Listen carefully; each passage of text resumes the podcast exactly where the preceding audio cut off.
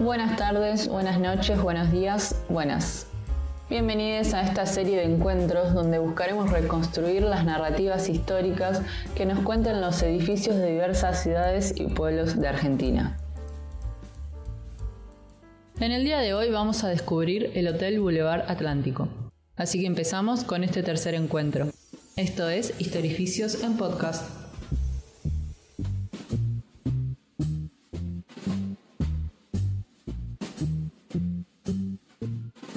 Proyectado como espacio de sociabilidad para las clases altas, se destaca el Hotel Boulevard Atlántico en la costa argentina. Símbolo de una época, nos abre el camino para retratar la escena política, social, cultural y por sobre todo económica de la Argentina de fines del siglo XIX. Este edificio hotelero, ubicado sobre la avenida principal de Mar del Sur, a pocos metros del mar, nos recibe con la fachada que siempre lo caracterizó, aunque tuvo varias remodelaciones en las últimas décadas, persisten su doble piso y su inmensa estructura que ocupa el total de la cuadra. Lo imponente de sus detalles vuelven al Hotel Boulevard Atlántico una parada obligada para quienes visiten Mar del Sur, pueblo que ha ido surgiendo a los pies del hotel. Les invitamos a reconstruir el paisaje cotidiano en los inicios de esta obra de antaño, profundizando específicamente en aquellos actores significantes y agregando un condimento que caracteriza al edificio desde sus orígenes, los misterios y los abandonos. Nos encontramos en un pueblo ubicado a 470 kilómetros de la capital argentina. Este pueblo de 500 habitantes, conocido como Mar del Sur o Mar del Sud, aunque aludir al Boulevard Atlántico Hotel también funciona para referenciar al pueblo. Y este es un punto que nos invita nuevamente a reflexionar sobre el lugar de los edificios en la historia de cada pueblo. Primeramente queríamos reflexionar sobre el contexto de fines del siglo XIX. ¿Por qué hacemos tanto hincapié en que este hotel es el reflejo de una época? Sencillamente porque tanto el tiempo, el espacio y los sujetos que fundan el mismo nos cuentan la vida política de aquellos años.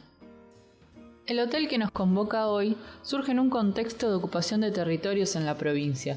No olvidemos que gran parte de los pueblos, parajes y ciudades bonaerenses surgen y se fundan hacia fines del siglo XIX y principios del siglo XX, y los datos de fundación de este hotel datan de 1889.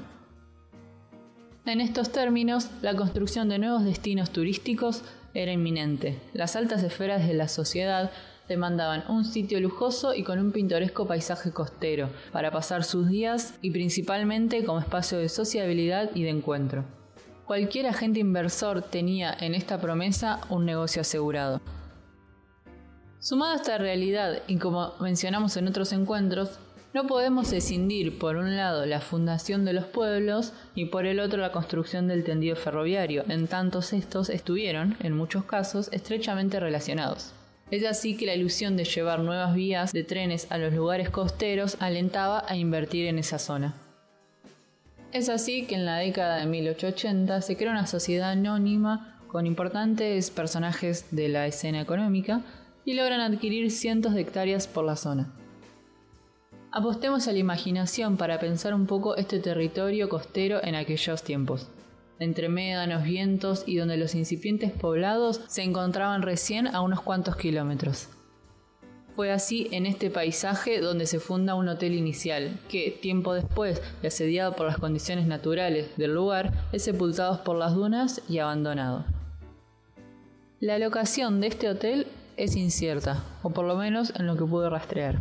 Volviendo al relato histórico y ahora sí efectivamente en las tierras del actual Mar del Sud, el Banco Constructor de La Plata compra algunas hectáreas para continuar con la promesa de crear la posada más lujosa de la costa bonaerense. Es así que en 1889 consolida los cimientos para lo que va a ser el Boulevard Hotel Atlántico. Acá comienza una cuestión interesante sobre los seudónimos del lugar. En tanto, inicialmente a esta zona se la conocía como el mismo nombre del hotel, es decir, Boulevard Atlántico. Tuvieron que pasar varias décadas para que el poblado se lo conozca como Mar del Sur o Mar del Sud. Algo que también persiste desde sus orígenes es la fachada del hotel, el cual le da la esencia tan característica. Una esencia que nos lleva a rastrear similitudes en otros edificios de la provincia. En realidad, este detalle viene a cuento de las reflexiones que nos acerca un amigo. En tanto, se sorprende que la fachada de este edificio, ubicado a más de 300 kilómetros de La Plata, sea tan similar al Colegio Nacional de la capital bonaerense. A lo que continúa su inquietud recomendándome específicamente que estudie a los masones y, lo cito, ¿por qué carajo todos los edificios son iguales? Si bien un estudio así conllevaría un tiempo y una dedicación muy amplia, podemos traer acá algunas primeras líneas para poder pensar una primera aproximación de una asociación que va a ser mucho más cercana de lo que parece. Vamos a desviarnos un poco de la cuestión más específica del hotel para intentar profundizar en el actor inversor, es decir, en el Banco Constructor de La Plata. El mismo era comandado por Carlos Mauricio un inmigrante de origen austríaco y perteneciente a los círculos masónicos nacionales. Esta empresa no solo funcionaba como inversor de ferrocarriles en la época de Roca, sino que también financió la construcción de la capital bonaerense. Lo que nos da a entender que tanto la capital bonaerense como Mar del Sur fueron impactadas por la participación de este banco, el cual se ubicaba por aquel entonces en pleno centro platense, específicamente en la importante Avenida 7 y la esquina 47, lugar donde unos años después también va a funcionar una importante logia masónica. Es así que el presidente de esta institución termina con su vida en 1890. Ese año, una importante crisis económica azota el país, impactando directamente no solo en el banco, sino también en los proyectos de finalización de la construcción del hotel costero. Lo que resta del siglo XIX y durante el siglo XX, el edificio fue testigo de diferentes visitantes y dueños. Sin embargo, y para hacer un pasaje breve de lo que resta de su historia hasta la actualidad, solo mencionaremos algunas curiosidades.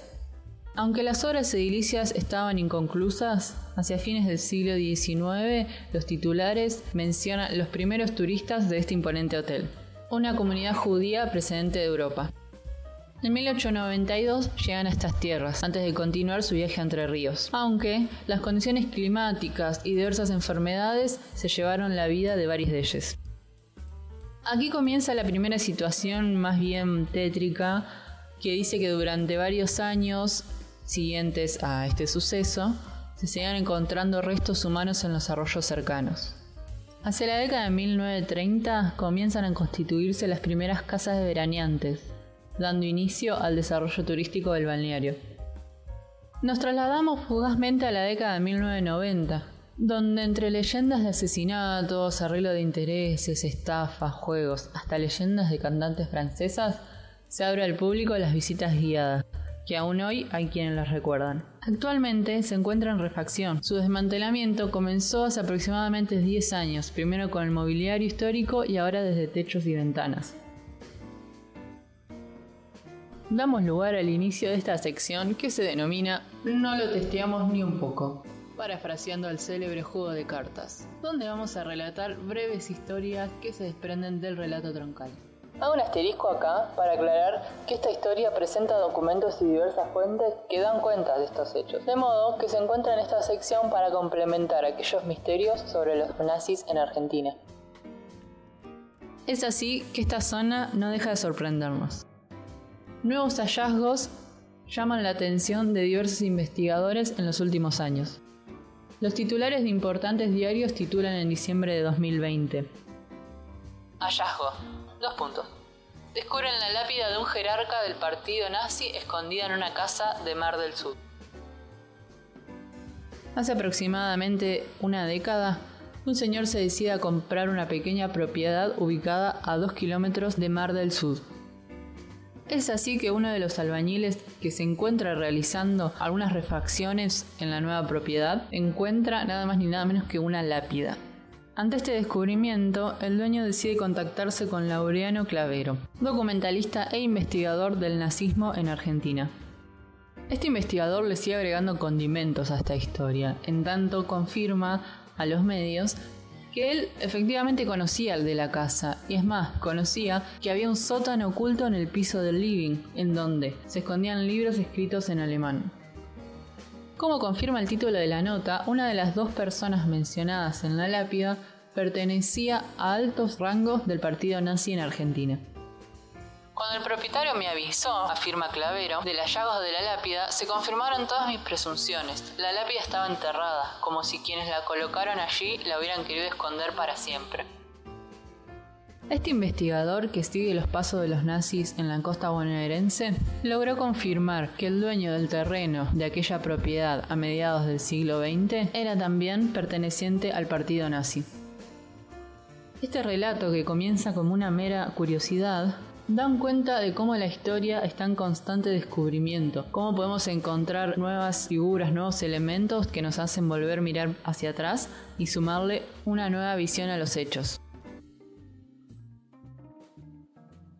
Luego de este breve recorrido pudimos desmembrar las apuestas iniciales.